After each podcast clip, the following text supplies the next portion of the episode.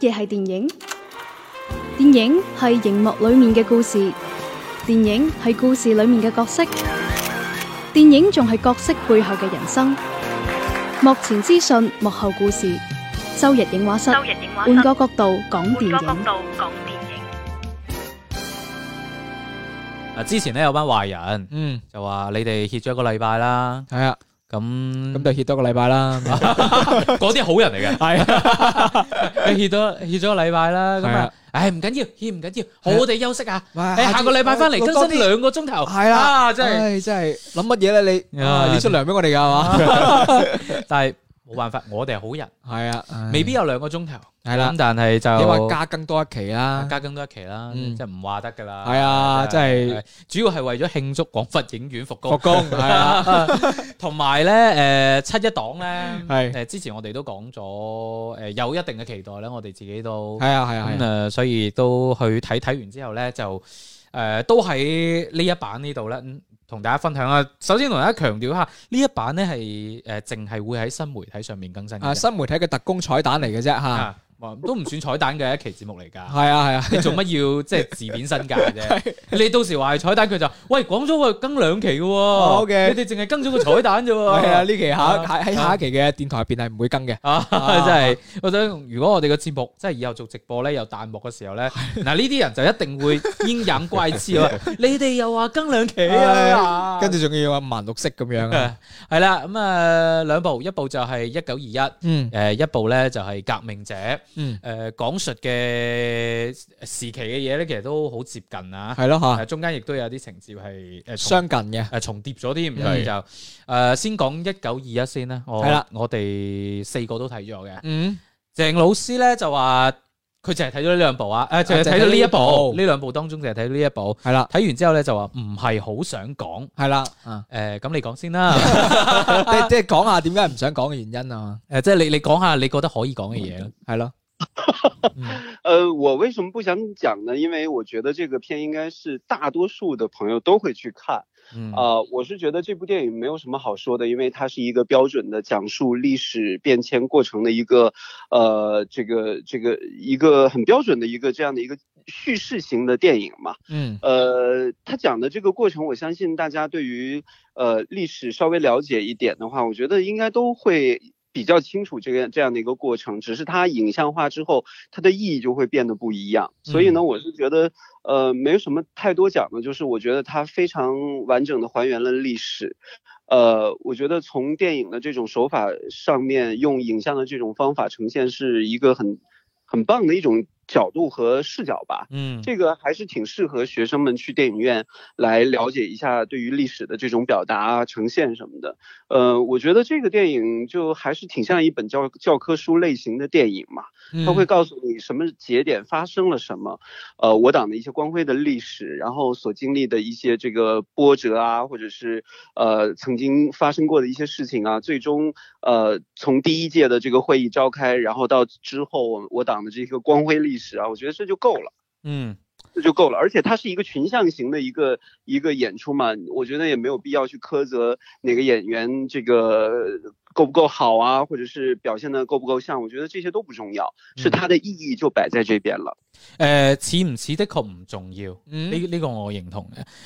誒只不過我同阿 Lu 咧就睇完之後咧，嗯 即係誒大家會容易陷入一種誒評價嘅，我我又唔可以講誤區啦，即係話好似大家會有一種認識就係當我嗰種題材係比較主旋律嘅時候咧，嗯誒、大家會覺得啊，可能唔唔係太方便去表達，嗯誒話覺得即係可能睇咗嗰部電影，其實嗰部電影麻麻地嘅，啊但係又唔好去表達話，喂佢麻麻地喎。係，啦，嗱我自己從另一個角度，係誒佢仲有好大嘅提呢升空間呢啲呢啲古仔誒，其實係值得我哋銘記嘅。係正係因為呢個原因，我哋更加應該將佢拍好。嗯咁我而家覺得你有有啲位拍得未夠好，嗯我覺得我係從呢個角度去講咯。係誒無關歷史，我就盡量真係從電影嘅維度。誒、呃我係覺得一九二一，正如阿 Lu 話齋嗯啊，仲有好大嘅上升空間。啊，到我，你知唔知我先我幾驚？ 但係咧，誒、唉光頭佬睇完咧，反而係滿意嘅。係咯，我我睇唔到有啲咩唔好啊，係嘛？即係有啲咩遺憾或者喺部電影入邊表達上有啲咩問題啊？诶、我覺得入边鋪嘅線太多，嗯诶、有啲亂，因為中間诶、你你會發現诶，譬、如有有一條日本嘅線，係係你你而家望翻轉頭，唔知又為乜嘢咁樣？唔知為乜嘢，嗯嗯，係啊，包括诶、中間所謂啲咩間諜線啊嗯嗯嗰啲，其實我覺得搣走佢。嗯可能喺嗰個誒呃敘事個空間上面會更加好一啲。咁即係同埋係誒，因為佢呢個係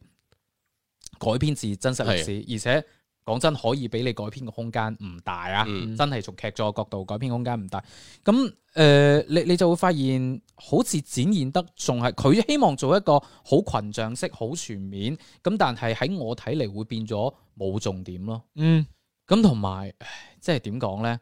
誒、歷史同埋歷史過後，我哋對於一啲人物嘅評價，呢嗯嗯，樣嘢係有一個天生嘅矛盾喺嗯度。即係我我咁樣舉例啊嚇，即係誒係你要表現嘅係嗰個時間節點嘅人物，嗯係咁但係有一啲人物喺經過誒、呃、幾十年嘅沉澱之後，大家對於佢嘅一個歷史評價會有所唔同。嗯咁當你嗰個人物喺嗰段歷史，你電影入邊所呈現嘅歷史係正面嘅，嗯更嗯加正面嘅態度、正面嘅角色，但係又同之後個評價唔一樣嘅時候呢，嗯嗯，咁、就有啲尷尬，你會見到導演想表達出嚟嘅尷尬。嗯即係我覺得有啲位你直頭可以誒、呃即係大家都明知道嘅歷史可以講埋出嚟。當年參加一大嘅，包括陳公博、包括周佛海呢兩個都係漢奸嚟嘅，嗯，即係熟悉中國歷史嘅都會知啊。嗯唔使去查下，係啦，咁佢 所以你會發現，誒、呃導演去表達翻佢哋兩個去誒、呃、參加一大嗰啲鏡頭，你我我會讀到一種尷尬出嚟咯。即係你又要夾硬呃佢入嚟，嗯但係你又唔可以唔係你俾唔佢唔講到唔。唔要呃佢係唔入嚟係，佢本身係喺嘅我我事知件入邊嘅，我知我但係但你係你又好似唔可以，即係點講咧？你唔可以你放大佢要有一定嘅區別化對待。你我覺得你會睇得其實出佢喺入邊已經區別化對待咗啦。我就話佢佢區每別化對待一個角色都有唔同嘅點綴入邊，包括嗰只黑色嘅貓啦。嗯啊，佢好明顯就係喺度講緊啊，原來佢後邊亦都做咗好多積極嘅事嘅，嗰班人啊，陳係子興等等嘅，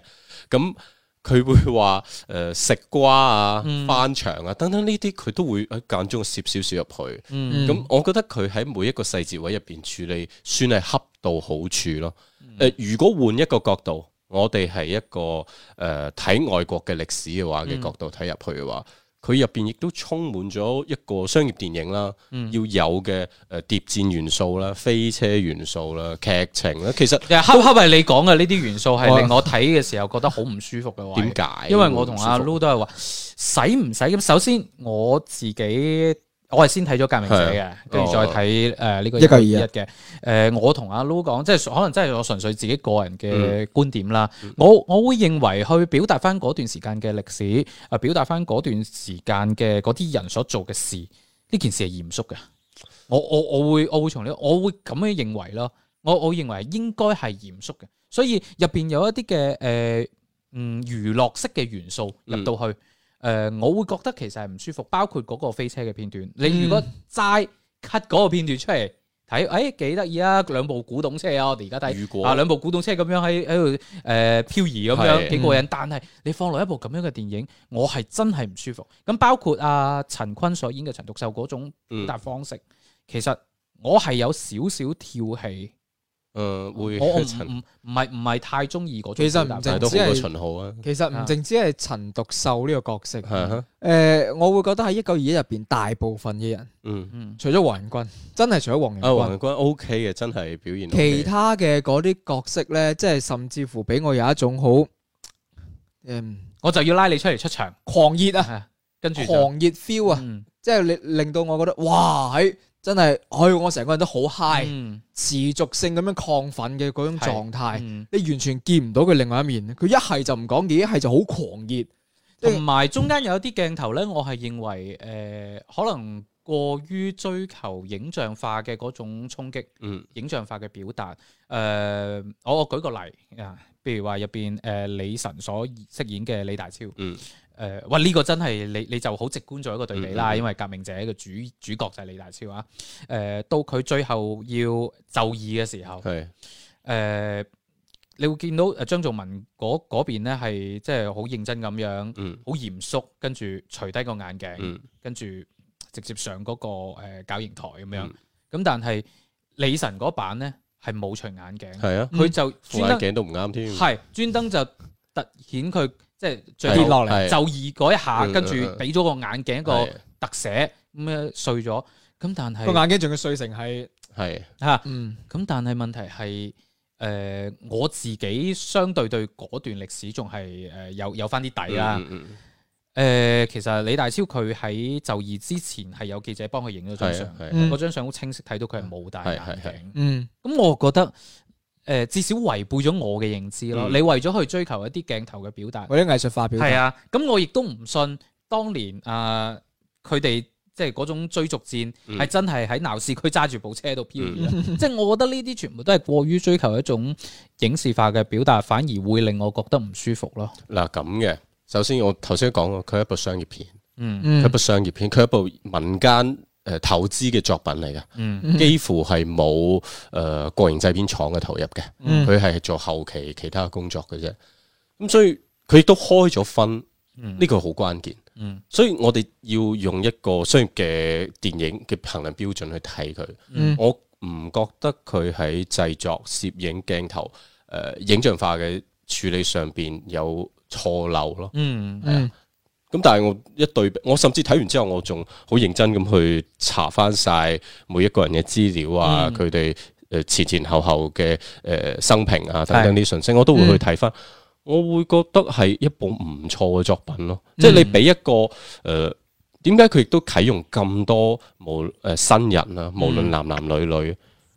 都會希望會更加多嘅年輕人真係去嗯睇呢部作品，或者去受喂，到同埋睇翻個演員表一咧，啲認知咯。原來有包貝爾㗎。啊，唔係，我我覺得佢佢有入邊應該有好多角色係剪咗啊嘛剪咗噶係啦，包括葉璇嗰度，我呢個人都睇我唔明就查唔到，啊呢個人嘅誒背景佢有名嘅，有名啊有姓咁，但係我查唔到咯。啊，咁我就呢啲會處理上，我會覺得有少少誒誒，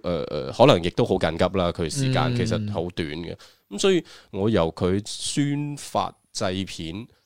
睇唔出有啲咩嘢好大問題咯。嗯即係我覺得係可甚至可以講係超乎我嘅想像嘅，嗯即係超乎我預期嘅。包括誒誒、呃呃黃仁君呢個角色啦，佢見到誒。呃法國大使館喺入邊放煙花，一路法租界跑啊嗰邊啊法租界嗰度一路跑呢段，其實我覺得誒、呃、鏡頭啊調度或者渲染嘅嗰種感覺會 O K，哎呀，真係得意喎！你中意嗰 幾個嗰個片段都係你哋我都會都係中意我唔係咪鍾意嘅即係我覺得算係處理得比較平穩。即係如果我當佢係一嗯部唔商係業片，嗰下個一個鏡，教材嗰下個鏡頭語言，即係係你睇住嗰邊喺度放煙花，嗰下鏡頭語言係 O K 嘅。嗯哼但係佢我行為動機好奇怪，係，但但係係我同埋嗰下我都係有我真係好啲問唔題中意佢跑嗰段，嘅哦係啊，真係好奇怪啦。即係無啦啦跑咩咧？佢直情攞埋嚟做一個其中一個海報嘅素材啊 添喎。所以嗯，始終都會覺得好奇怪咯。同埋，係啊，我覺得你既然係叫得一九二一啊，嗯咁、我相信你嗰個 focus 應該係更加集中，更加能夠做到以小見大咯。但係你會發現佢收尾收得極快，嗯，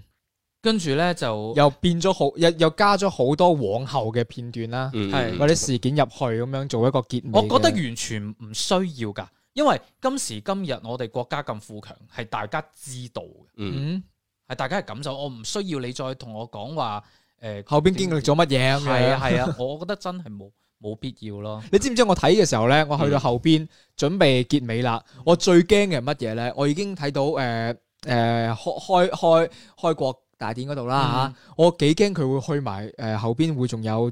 改革開放啊、成啊咁嗯樣，去到而家全部塞晒入去，嗯，我係真係驚嘅喎，因為你會成部電影失焦嘅。係嗯，即係你相比之下咧。誒八八嗰個處理會相對好啲嘅，佢只係話從嗰棟樓係一個鏡頭我就掃翻到現代啦。係嗯我覺得跟住見到大家已經係一種參觀嘅狀態，嗯即係作為一個誒、呃、愛國主義教育基地咁樣啦，去去參觀狀態，我覺得已經足夠啦。但係佢後邊好似嗰種感覺就係、我要拍俾一啲對中國誒、呃近現代史啊幾乎一無所知嘅人係去啦睇，嗯。但係我覺得冇必要，我真係覺得冇必要。即係誒放眼睇遠少少啦，嗯呢、部電影可能會喺全球上映嘅。嗯嗯我覺得如果以咁嘅角度嚟睇，呢部係一部真係全球化嘅電影咯。嗯嗯通篇如果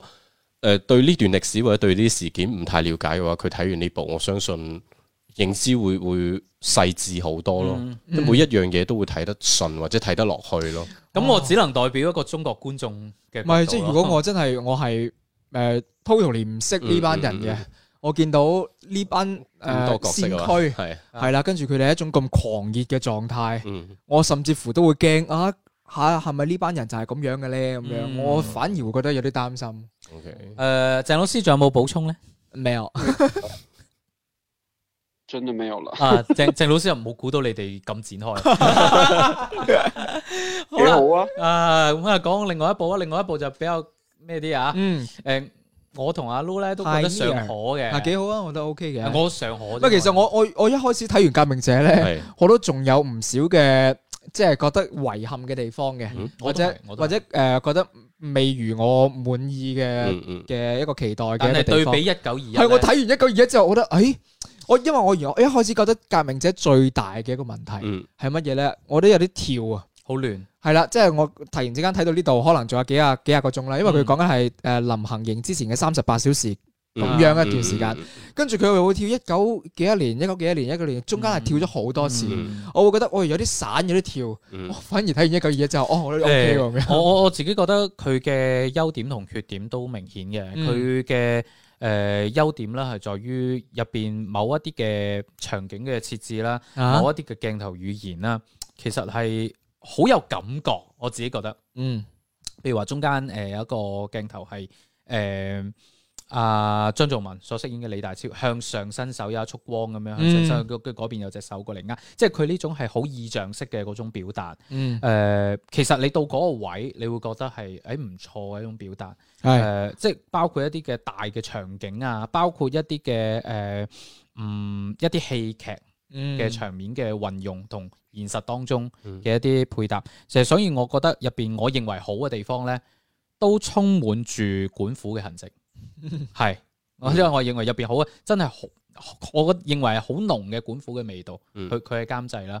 咁入邊唔好嘅地方咧，其實阿 Lu 啱啱講咗噶啦，就係、好碎，嗯唔係話你慢慢一個個故事咁執過嚟唔得，而嗯係你表達得太碎，你明明可以表達得好啲，嗯呢啲碎咧就滿滿都係導演徐展雄嘅缺點咯。而呢個缺點喺佢上一部作品《喬麥風象》當中咧， 係係暴露無遺噶嘛。係。佢嗰部片又係亂到不得了噶嘛反。正就係唔知點解突然之間突然間講下呢度，突然度，間講下嗰度，係啦，即係本身你你從一個誒哦、即係就義之前三十六個鐘頭係誒呃咁樣去，其實會製造咗一種誒壓迫感啊等等啊嗯呢、種形式其實係 O K 嘅，嗯我係認為 O、k 包括佢最後誒、呃通過佢自己嘅想誒、呃回憶啊，或者一啲審訊涉及到嗯嘅一啲人物啊。嗯跟住佢再去回想起嗰一段係 O K 嘅，我嗯全部都覺得 O K 呢呢種表現形式，但係太碎啦，尤其喺開場嘅時候，嗯，真係碎到吓點解？因為關鍵係佢係按照诶行刑倒計時嗯呢個呢個設計去走嘅。我嘅時間線索應該係倒計時，倒計其實時。唔係好睇得出，跟住我去到你喺每一個倒計時再去插延展故事嘅時候，延展故事嘅時間線係跳脱嘅。嗯，可能一日一阵时喺九一幾年，嗯突然之間去到一幾二幾年啦。嗯咁但係你你呢邊咧就喺度，哦，我越嚟越近行刑啦。嗯係跟住嗰度嘅時間線又一一前一後咁樣，會令到我成個嘅感官會好亂咯，嗯時空會好亂嘅。同埋講一啲呃誒比較有趣嘅位啦，我覺得呃誒好少機會咧有一個檔期咁樣，嗯即係同時有唔同嘅影片，係咁但係入邊咧有好多嘅演員角角色啊角色啊係重疊嘅。係係啊！呢呢個你就會有一個比較好玩嘅啦，好似前面我講咗李晨所飾演嘅李大李超大超，同埋張頌文所飾演嘅李大超啦。嗯咁當然呢個對比有少少唔公平嘅，因為嗯革命者就係以李大超係作為誒主角啦。咁係相當然誒整個刻畫啊，包括歷史嘅考究啊，誒我都認為會更加深一啲啦。嗯但係有一啲角色咧，誒我真係覺得有少少意外。乜嘢？魏大勳所飾演嘅蔣介石，同哦韓庚所飾演嘅蔣介石，哇！呢個真係喂我真係〜差太遠啦，哇！系啊，喂，老實講，我我係有少少嚇一跳㗎。我睇嗯韓庚個嘅演出喂，佢俾人壓迫感真係 O K。哇嗰種眼神，係啊，真係勁。係啊，即係唔知係咪魏大芬俾人一種嗰種成日綜藝節目上得多啊我啊我啊嗰係種感覺咧，會會有嗰種感覺。係啊，冇嗰種 feel 啊，即係唔會有狠勁咯，因為係係啊，誒喺一個月入邊，我唔會 feel 到魏大芬即係佢嘅蔣藝石俾人嘅嗰種誒狠壓迫嘅感壓老迫實講，韓奸一出嚟嗰下，係佢未出字，未出話呢個人係邊嗯嗯個，我已經 feel 到啦。嗯，關鍵佢都未講嘢，係魏大芬係完全係你 feel 你唔到知喎，佢標咗啲字出嚟，哦呢個係啊，佢嚇佢係呢個咁樣， 啊即係嗯都差得有啲遠。但係我覺得魏大芬成個形象好難制格嘅，嗯，即係佢有啲大隻，有啲即係佢喺誒影片入邊嘅形象啦。啊嗯即係我對佢就冇睇過佢任何綜藝作品啦，嗯我就純粹喺呢一部電影入邊睇到嘅，我會覺得誒佢就係一個爛仔格咁嘅我覺得形象出嚟揀得唔好。嗯呢個角色唔呢出呢奇呢個嘅演員揀得唔好。我我我唔係話魏大芬唔係一個好嗯演員啊唔啦，嗯係唔適合呢個角色我啫。我認為但揀係得的唔好確，韓庚喺入邊嘅發揮空間亦都會大好多。唔係但係啊你但係你佢諗做下嘅平衡剪輯呢係啊下就做得唔好嘅，嗯嗯即係嗰下喺戲劇入邊，誒佢睇緊戲，嗯而啊李大超喺嗰邊遇到一啲點嘅情況嘅時候，呢個平衡剪輯我覺得係做得唔好咯。嗯嗯點解咧？佢邊一忽係做得好呢？即係如果你去睇一睇嘅話，你可以睇翻一九四二入嗯邊嘅平衡剪輯，嗯每一個角色佢嘅行為或者佢面對緊嘅困難，嗯對比起身會更加有壓迫感。哦而喺入邊嘅時候，其實我係覺得革命者入邊張仲文表演係好唔得噶，嗯哦我真係覺得佢唔得啊！喺呢一個作品入邊，佢讀詞能力佢好似范偉啊，嗯佢好多小動作或者細細聲講嘢嘅時候，佢嗯好似范偉，佢一啲都唔似一個北方誒口音嘅演員去讀詞。嗯咁呢樣嘢真係有啲難為佢嘅。咁讀詞能力亦都係一個一個好優秀嘅演員必備、必須要苦練嘅嘢嚟嘅。嗯，唔係，即係講真呢樣嘢咧，你又唔知當年李大霄先生佢嘅口語表達，啊咁佢作為一個係河點嘅北人，我相信佢口音唔會係咁咯。因為張仲文嘅讀詞能力喺幾個戲入邊都其實有少少出戲嘅，有少嗯即係佢如果做翻《風雨雲》入邊一個南方角色嘅話，嗯我覺得完全冇問題。係嗯嗯佢喺何誒誒誒一九二一入邊啊何叔衡呢個角色，嗯其實我都覺得可以，甚至更有感染力過誒、呃革命者。嗯而革命者成部戲入邊，我覺得佢嘅煽動性會更加強。嗯嗯佢成、部戲佢展現出嚟嘅節奏、成色都會偏向於嗰方面嗯咯。最失敗嘅係佢最後不斷咁去反問，不斷咁去反問，嗯點解、要反問？喂，嗰下咧係我認為誒革命者入邊咧，我最唔中意嘅一個位。係啊，啊！你最唔中意係嗰個位啊？我最我最唔中意係一開始嗰個位喎。我最唔中意嗰個位咧，就係最後話啊，你哋一定要相信。係啊跟住又不斷幾個場係景啊，我們相信，我們相信，好哦廣告 feel。啊唔係即係我覺得好形式好主義廉形價式主義你唔應該咁啊！你你你知唔知。你即係信唔信？你先會不斷咁問咧 係啊，同埋你知唔知嗰一瞬間，啊我諗起個畫面，咩啊？即即真係對唔住吓， 呢啊呢嘢我控制唔 到。但係佢佢話我相信我即係不斷個畫面，我啊我諗到個畫面係另外一個畫面，就係對我也是從小喝到大，真 即係係唔同嘅人，大家講同一，佢做出嚟真係好差咯，成個效哦果。即係嗰下哦包括嗰下我真係唔中意。佢有啊嘅，OK 表演，包括啊誒佟麗婭，嗯即係你睇翻史料咧，佢應該大過張仲文八歲嘅角色，係啊，十年到八年左右啦。嗯嗯即係你揾張艾嘉去演，嗯可能會更加有感染力。係你揾佟麗婭去，即係你真係太五後官生太啦立體啦，甚至有少少你五官啊有啲美豔嘅感覺添。嗯你唔應該咁去用咯。啊好奇怪嘅就係、佢有啲細節位咧，佢會做得好噶。啊，李易峰同阿張仲文兩個喺度對話嘅時候咧，嗯佢啲、雪都唔同，每一會次跌切㗎嘛到啲雪都喺度跌嘅喎。係啊，但係佢影阿佟麗婭有一個特寫嘅時候咧，塊面啲粉咧啲係嗯痕都裂晒出嚟嘅，即係我唔明究竟咩原因會做到一啲位會咁細節，而一啲位會咁求其咯。嗯即係我睇到嘅佢嘅剪切或者佢遭遇到每一個唔同階段遭遇到嘅角色，佢哋嘅行為，我都唔覺得可信嘅。嗯嗯，其實總括嚟講咧，車黨呢兩部咧，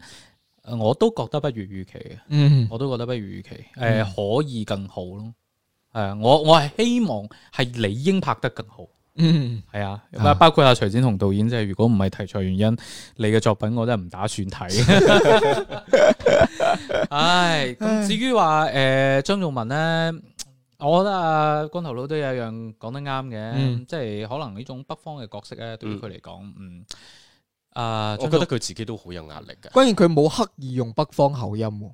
咁你唔覺得咩？佢冇刻係意你用可咯。以亦都可以咁理解，但係我睇嘅時候我唔就覺係得我我意思係佢係完全冇嘗試過話用北方嘅口音去演繹呢個角色。嗯你，哪怕如果真係佢覺得係佢佢嘅理解係佢係一個河北人，跟住嗯我就算有啲耳哈煙，嗯我都應該可以去嘗試用啦。嗯就算你做得唔真，起碼有嘗試啊。嗯但係佢完全冇咯。咁，但係佢可能片入邊覺都得冇反而會影響到佢係咯我覺得發揮咯啊可能，但係片入邊都冇邊個話好刻意去嗯強調呢一種音啊，嗯即係佢可能講一兩句台詞嘅時候會用一用，但係啊嗯兩部片都好，佢哋基本上都唔會用口音嚟去嗯表述啊。嗯，即係總之張仲文咧就誒、呃你你你仲需要一個更加適合你嘅劇本。不要再提啦。啊，真係 喂，啱啱講仲有幾個角色咧做一個啊對比咧，誒、嗯陳獨秀呢個角色，陳坤同秦昊，嗯又係一個比較有趣嘅對比啦。啊係即係嘅你兩個人塑造出嚟嘅陳獨秀係完全唔同形象嘅。係啊，只不過咧，秦昊有個問題，誒、你你睇到佢入邊嘅誒梳化服啦，嗯整一個形象啦，誒、誒髮際線係有少靠後嘅。嗯，咁當佢當秦昊加髮際線靠後嘅時 候咧， 又會出戲咯，係啊。你又會出你戲，哋角落真真係啊！即係當時一睇到嘅話，你你行行錯片場啊，又又係張仲文 咁，誒、呃可能就係角色係啊， 揀得唔係特別，即係其可能其他演員都唔會有呢個問題。嗯。